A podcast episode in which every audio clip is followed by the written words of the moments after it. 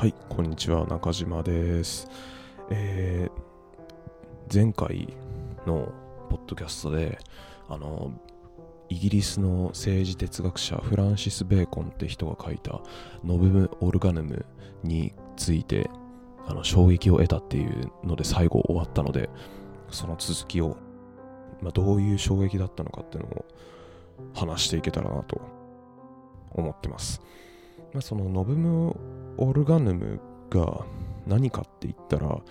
なんだっけなアリストテレスだっけ？調べるかノブム。はいえっ、ー、とそう前回ノブムノブム・オルガヌムについてちょっとこん、えー話していけたらなっていうので最後終わっちゃったんですけど。まあそのノブム・オルガヌムっていうのは何かっていうとまあ簡単に言ったらえっ、とベーコンが、えーと政治の政治界での生活の中で得られた哲学的な成果をまとめてなんだこれ。もうね読んでる僕自身もちゃんと理解できてないっていうね。なんだっけな確か。アリストテレス。だっけ。えーっとどこ行ったかな。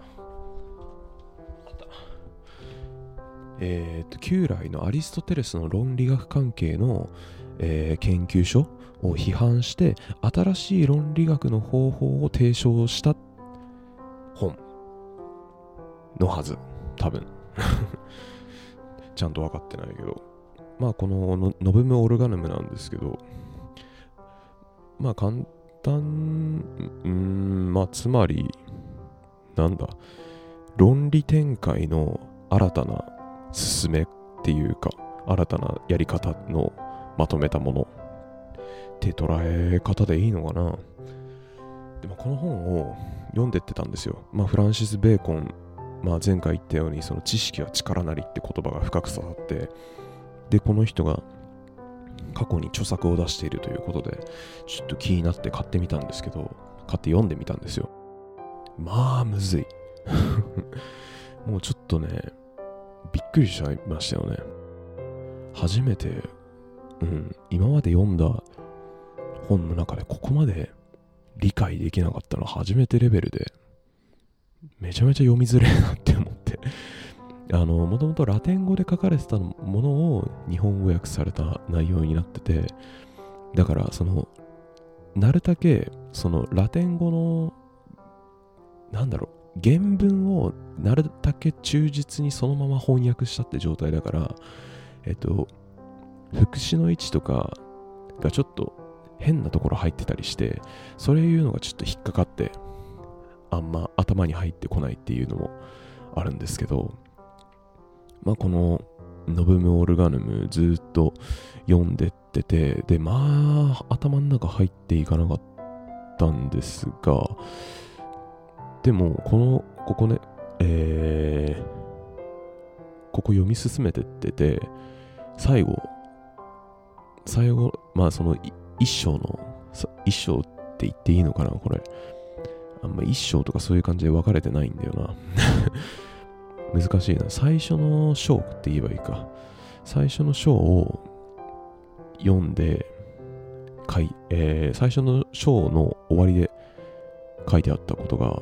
その知識は愛のため、福祉のために使いなさいと。知識を心の楽しみとか、えー権力とか争い、利益、名声などのために利用してはならないっていうのと、あとは、知識はその自分の中に留めておくんじゃなくて、ちゃんと世の中にアウトプットできるように、えーしておきなさいよって。ちゃんと世の中に貢献できるように、えーえーなんだ、入れるだけじゃなくて、ちゃんと出すとこまでが、えー知識の一連の流れっていうか、まあちゃんと自己満で終わらせないで、ちゃんと外に出すようにしなさいよって言葉を書いてあって、あって、これだと。まあある程度その勉強してってて気づいたのが、その僕、つい一昨日かな、そこら辺のノートでも書いたんですけど、なんか、なんだろう目的を持った勉強目的を持ったインプットっていう読書ってそのインプットの本質じゃないよねって最近思ってて。でまあそれ何何かっていうとそのあくまでその勉強とかそのインプットの本来のあるべき姿っていうのはその自分の中でその疑問が生まれてその疑問を、えー、解決していくと,、えーと、なんでこうなるんだっていうモヤモヤを、えー、取り払うために、えー、自分でいろいろ調べていく勉強していく知識をつけていくっていう、え過程を踏んだ結果副産物としてその、え知識が自分に身についているっていう状態がなんだろうインプットの本質だなと僕は考えてるんですよ。えー、なんだその目的を持っちゃうともうその時点でうん目的を、うん、難しいな目的を持ってインプットをするもう結果として知識がついてるんじゃなくて知識をつけようと思ってその読書とかインプットとかやっちゃうともうそれはなんだろうな。なんか汚いインプットっていうかそれで終わっちゃう気がするんですよね。例えばそのなんでそう思ったかっていうとえー、これにも